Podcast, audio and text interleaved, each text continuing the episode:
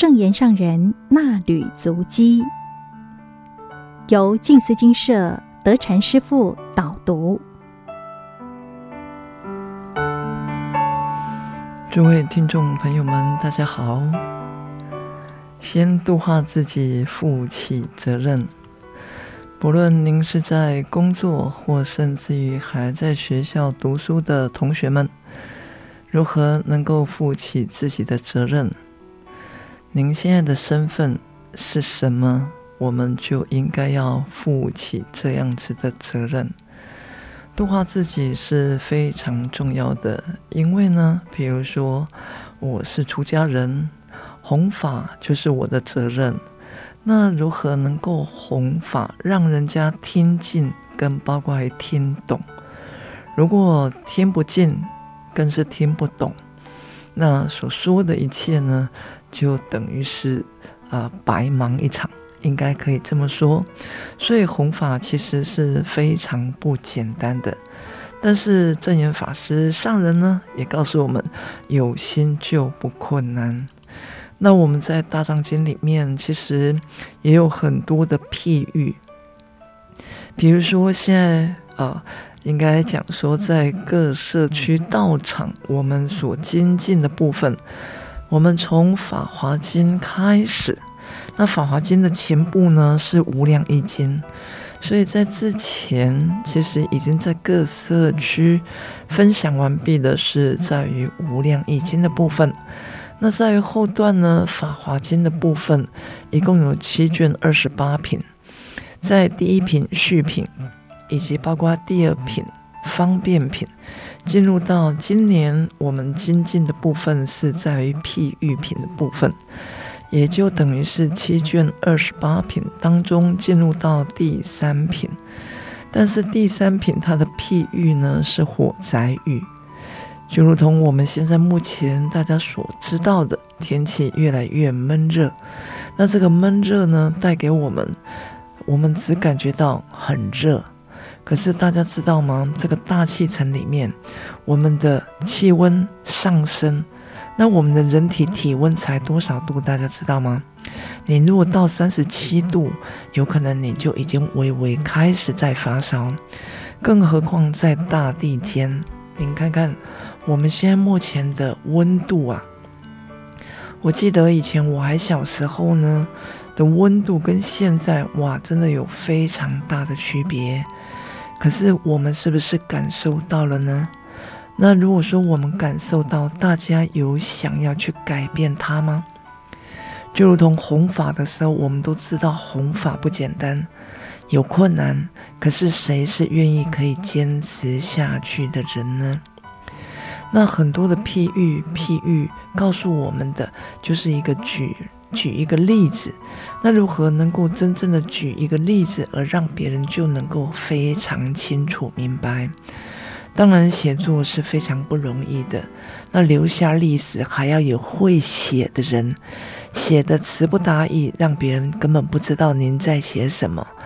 那写还是要有一份功夫在。那在于写完之后，在于后世的人，不要说后世，我们讲后面没有参加过或不了解的人，他能够从您的文章去了解到当时的情况。当然，自己还是要多一份努力，我们才能够将这样子一个历史源源不断的能够流传下来。那比如说，在印度当中，在佛治时代呢，当然我们很很常听到的就是外道。那什么是外道呢？当然有别于我们自己的宗教之外，所以这个外道啊，也不是说它就是一个邪道，而是这个是有一个区分的。所以在于经典当中呢，我们时常看到很多的就是一个譬喻性。举例子，无非就是想要让我们能够很清楚明白。那这样子一个譬喻当中呢，所以写一个譬喻啊，还真的不容易。那以《法华经》而言呢，看看我们第一卷才两品，第二卷也才两品。那这样子的时候，等于是七卷减掉两卷，那后面呢，一共有五卷。可是第一卷两品，第二卷两品，那也才四品，所以也就代表着后面的五卷要包含二十四品的经文里面。而在《法华经》里面，其实它非常的长，整个呢在文字上的时候，有的人觉得说，啊、曾经就跟导师啊，印顺导师就讲说。导师啊，哎呀，我所有的字都认得，可是所有的意思都不了解。那为什么？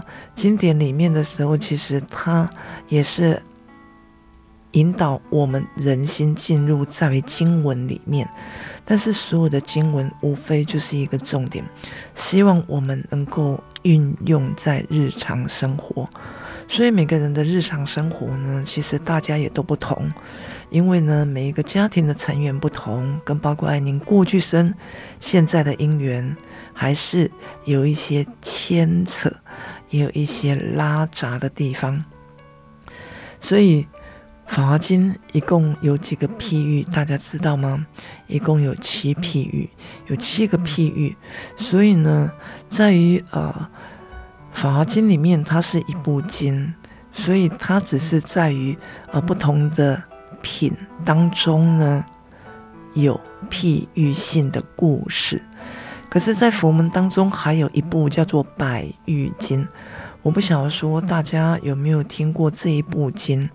那它为什么是百喻呢？就是里面有很多的故事，只要大家有因缘的话，其实也可以去看一看。当然，呃，在于佛字时代其实是没有文字的，所有的文字流传都是在于后来的高僧大德。所以，如果说您不只是会中文，而还会英文的话，您有没有也想试试看？面对一部经典的时候，以您自己怎么样子去翻译，跟包括于您看到别人翻译之后，跟您的差别是在哪里？我想学习就是如此，一直不断不断的累积，我们才能够真正的进步。当然，在于譬喻经里面，其实它有非常多的呃不同人翻译的部分。当然还有啊、呃，就是有比如说呃杂譬喻，它旧的杂譬喻里面啊，或者是说啊、呃、在譬喻经里面，其实有。不同的地方，那其中呢，以譬喻经最有名的是萧岐时天竺人求那毗地所译的，它一共有四卷，集了九十八个故事。那九十八个故事这样子一个譬喻性的时候，那就不到一百呀。那怎么会变成是百喻经呢？因为它加上缘起，缘起。为什么会著作这个《白玉经》的这个缘起，就如同刚刚与大家先分享到的《法华经》的这个部分呢？我们一共有序分、有正中分以及流通分，这是每一部经非常重要的三分法。那《白玉经》呢？那它其实只有九十八则的这样子四理做譬喻，那加上缘起，那最后。啊，就是还有结尾，就是一个偈。那这个寄送里面呢，那一共啊九十八再加二，又就等于是一百折。所以。百喻经呢是跟我国，就是我们然后在台湾，可能大家啊、很常买的那个小故事就是寓言。那寓言的时候，小孩子诶可能要哄小孩子睡觉的时候，你就会讲一个寓言故事让他来听一听，让他很快的入眠呢。那其实百喻经也是一样，但是因为它非常的浅，让大家呢也非常的能够上手。所以这个譬喻啊，这个寓言，当然它一定有一个，还是有主轴在。那主轴性的时候，就是呃，在故事性里面。那以这样子一个譬喻当中的时候来说，这个理，说什么理呢？就是深入浅出，让我们大家都能够听到这个小故事的时候，我们就是很清楚。所以呃，比如说如何能够譬譬喻的好。那要怎么样子讲，让人家听的是津津有味，而日后呢还能够津津乐道。所以当然这个就是啊。我们很擅长的，就是有的人他非常会讲故事，而且他讲的故事还不只是会讲，既有趣味呢，又富含了很大的意义在。那当然，把它翻译过来的时候，我们知道。在佛治时代，佛陀他并不是台湾人，他也不是讲中文。那为什么我们可以从这样子整个的经典当中，您看，在台湾我们所知道的大藏经一共有一百部，那这一百部的大藏经里面呢、它还是有分次第性的。那如何能够读懂？那也想要跟大家分享，导师啊，他还在世的时候。其实，在于整个的过程呢，他自己本身有出了华语集跟妙云集，那一共呢，呃，有五册跟二十几册的这样子的一个，呃，就是著作里面。那导师曾经就讲啊，在他的那个著作里面呢，啊、有二十几本的这个妙云集。那这个妙云集里面呢、所知道的部分，呃，有一次我就问。师公啊，因为毕竟导师是上人的师父嘛，那我们对外虽然称导师，但是我们私底下我们都称他师公啊。我们就哦、呃，当时的时候我们是轮流当事者，就是啊、呃，因为导师在金色住了一段时间。那我们轮流呢？那有一次轮到我的时候，我就觉得说，哎呀，真是太好的姻缘了。除了能够知道导师的那个起居之外啊，那也可能呃，对我自己本身有一些问题的时候，可以很详实的可以去问问看。结果问的时候，我就问了导师说：“那在于导师的著作当中啊，比如说看到的有《经律论》啊，那是不是我们一般的时候就是从第一本啊开始这样子一直读，读到二十几本呢？”那导师就讲说：“不是哈。”那我真是太惊讶了哈。我想说，哎，怎么会不是呢？那不是一般的时候，我们都是每每个人，我想习惯性就是我们会从第一本开始一直读，读到最后一本嘛，应该也比较少会，呃，就是抽着抽着读，因为当你抽着读，有时候你可能读一读，你又觉得没兴趣，整套书可能就放着，所以应该会从前面开始看。可是导师就讲，其实他在编书的过程当中，他以经律论，所以我们看到后后段的部分的时候是论。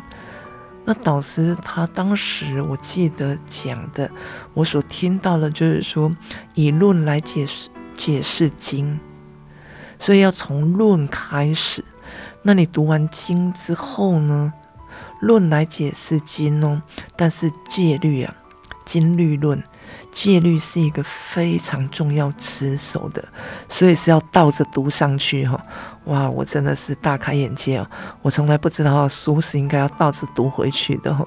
所以当时的时候，我觉得说，诶，我自己就学到很多。虽然是我们是轮流跟导师一起做互动，但是也看到导师的那种，嗯，他整个的沉稳性哦。这个我觉得说不是我们一般人可以做到的，不是因为您的年龄，是因为您自己本身的个性，包括修辞涵养。所以导师啊，看到我们这些可能，呃，以世俗来讲，就是毛小孩的那个感觉，因为毕竟他的年龄的时候，嗯、就是当时到金色的时候，我记得也年龄蛮长的。那我们我们其实早期也没几位师傅啊，那可以轮流一起来跟着导师做学习。我只知道他的用餐就是很简单，所看到的每一次的那个用餐就是如此。那他也不挑食，那也他也不会觉得说一定要吃多少。那曾经我也在一本医学性的那个呃书里面有看到了。有一段，他就说我们人呢、为什么会吃得多呢？大家知道吗？他说，因为我们要养身体很多的细胞，那这个细胞不是正常的细胞，叫做烦恼的细胞。哇！我当时我看到的时候，我就觉得，哇，原来是我会一直吃，代表我的烦恼心是很大的。那如果是如此的时候，那没关系，我们今天已经知道了，也希望是我们能够对治我们自己的烦恼，让我们看到自己的烦恼本身要如何去调整。那我们回归到啊、我们的故事里面呢，其实这个故事告诉我们是一个乘船，就是乘着帆船入海的人呢。那乘着不是大船哦，是帆船哦，大家。坐过船吗？那您会晕船吗？那坐这个帆船最怕碰到的，我想，不论是帆船什么船，最怕碰到的就是礁石，或者是海水倒流，那就是会非常的危险。那如何能够掌舵稳定，而且还能够对准方向？那如果说真的去遇到的时候，如何能够啊让自己不慌不忙，也能够改正？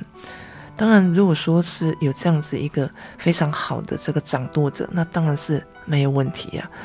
那掌舵的方法，其实啊，有的人是用背诵的哈，就如同呃，我们进入到佛门，我们也需要背诵很多的经典啊。那如果背诵的时候，那当然可能在你紧急的时候，你也。应该搞不好是送不出来，就如同我们师傅也有曾经、啊，他觉得自己很紧张的时候，结果他上台的时候，他说他停了一下子，脑子一片空空白。他说他当时的时候，哇，真的什么叫做吓出一身汗。那我们应该也大家都有多多少少类似这样子一个经验。那如果是如此的时候，那我们的心慌乱当中，是不是就像我们在漩涡里面无法前进呢？而且有可能就会让船沉没了。那理论当然必须要由经验来配合，才能够啊、呃、真正的呃就是互相啊、呃、就是有搭配，让大家能够很清楚。那什么是大气呢？当然，懂理论还是要实际，要不然就是纸上谈兵了。纸上谈兵，必致语败，这个大家都非常清楚。就如同我们知道，我们的柴米油盐酱醋茶，大家呃，可能如果有在呃煮饭的啊，家庭主妇或一家人当中，我们都不是外食的话。这个盐巴应该是非常的不可或缺的。那当然，古代就有一个啊不聪明的人了，他的亲戚到到亲戚里里面去做客的时候啊，他在这个亲戚家里面，他就看到哇啊主人非常热情的招待他吃饭了，然后他就讲说：“哎呀，这个菜啊好像都没有味道。”那主人啊。就进去厨房里面，然后呢，就带了盐，然后一点点就撒在这个菜里面，哇，感觉到就非常好吃。那这个他的朋友呢，他都想说，哎呀，原来啊，美食就是因为有盐的缘故。那如果这个盐的功用这么样子好，哎呀，真是太不可思议，因为他们家也有盐。可是呢，一点点的盐能够这么好吃，那如果加多一点呢，那味道会不会更好啊？所以他回去的时候，他就反复的啊，就是一直想说，我在朋友家里面能够吃到这么美味，就他只有加一点点。那如果我自己煮菜的时候能够加一大把的盐的时候，那一定更加的美味。可是呢，哪知道他加了真的一大把盐，那一盘菜哇，咸得要命，也无法能够下咽了。那他当场就大叫，就觉得说啊，怎么会是这样哦？那您看呢？其实这个譬喻里面所告诉我们的，其实佛法中其实我们的道理，跟这个盐巴调味也是一样啊。如何能够运用得当？那运用不当呢？当然无益，反有害啊！所以很希望的是，呃，在佛门当中，其实我们呃也有听过，就是过午不食，然后或者是有其他的，但是希望大家都能够保护好身体，让我们的身体呢，就如同啊、有食物。那对我们自己人的本身呢，我们就是能够将法运用得当。那这一个呃盐巴就是这个愚人食言的这个故事出在哪里呢？出在譬喻经里面。其实大家很常去听到这个故事。我记得我从呃在于呃就是学校的时候也看过这个故事，可是呢就不知道它的那个过程是出在哪里。可是当我自己出家之后呢，看到譬喻经里面它有非常多的佛门小故事，但是呢，因为或许出书的人他也没有特别去标注标明。那在于我们导读衲履足迹的时候，最希望、最希望的，就是能够以一言一字或者是一句呢，能够引导大家的兴趣，能够来看衲履足迹。所以对人间呢做长期的这个教育啊，那也希望呢大家走入时机的时候，不是在这一段时间。上人开示的部分，那我们就好像在这一段时间，我们来推行。那在过了一段时间的时候，因为上人可能又讲了另外一句话，所以我们又朝向另外一个目标。修行最主要的还是需要坚持，我们坚持所得来的才能够日久。那每一个人其实也都一样啊。比如说上人讲八分饱，两分助人好。那现在目前因为疫情呢，上人讲什么？大灾教育，实事为大。那请问这样子的言语有没有一样呢？可是我记得当时在推行八分饱，两分助人好的同时，所有的营队我看到的，在于身心宽敞之后呢，吃的真的是点点。所谓的点点呢，就是小点心，点一下肚子而已。可是之后呢，现在感觉到可能上了也没有再提八分饱，两分助人好，而大家有一点点忘记了，在身心宽敞之后呢，其实有时候大家啊、免不了不只是吃，而且还谈论交谈。其实疫情虽然政府已经解放了哈，应该这么讲，可是呢，我们自身的安全还是需要靠自己。那实事为大呢，还是一样，就是希望大家能够推推素食。那过去呢，上人就讲说他是无法说，但是到现在看到整个环境背景的同时，已经不得不说了。上人讲非素不可，希望能够净除污染源。而且您看呢，其实有时候您到底什么时候被感染的？那您确诊过吗？对这一波的疫情，当时确诊，我想人心惶惶。可是现在目前已经这么多人感染，当然现在感觉到轻症的人是多了。那轻症的人多，但是最好也是不要确诊。那您知道您自己本身为什么被感染到吗？我想很多人是不清楚。那既然是不清楚，我们是不是也能够静下心来？比如说，环境非常重要，比如说人与人之间的交谈。现在目前的疫情，我们轻症者已经不需要隔离，也不需要追踪，也好像不用探讨、不用回报。可是这个寻觅的这个这个踪迹，我们是不是也应该要更加的防范呢？那不只是这。不只是如此哦，我们看得到的，嗯、其实，在医学当中也一直不断的在研究。那之前我们对疫苗啊，大家诶应该几乎台湾的人民都打完三剂，但是打完三剂也不能够放松，也不是您打完几剂之后就不会确诊，因为这个病菌无形。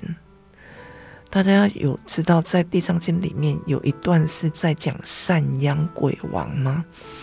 这个是这个鬼王啊，他的那个工作就是到处去散播这个殃啊、祸害啊，来危害我们。那如何能够真正的能够去啊，从自己的日常生活有所改变？当然还是要把自己的身体照顾好。我们如果说万一不小心被感染到了，至少我们还可以做什么？我们还可以好好的过自己的生活。所以有很多在我们的日常生活的时候，其实我们有礼貌。有礼貌的形象呢，其实就能够表达内在的修养。所以外表是别人看得到的。如果我们可以手持十的威仪，而且还能够领受十的教育，这个威仪跟教育是什么？就是十入口，我们不不语，我们不要一面吃。一面讲话，那这样子至少可能感染源我们也会比较降低。那非常祝福，也希望呢，我们所有的国人，因为政府的开放，我们的确诊者是越来越少，而且也能够很快的恢复我们正常的生活。感恩也祝福您福慧圆满，感恩。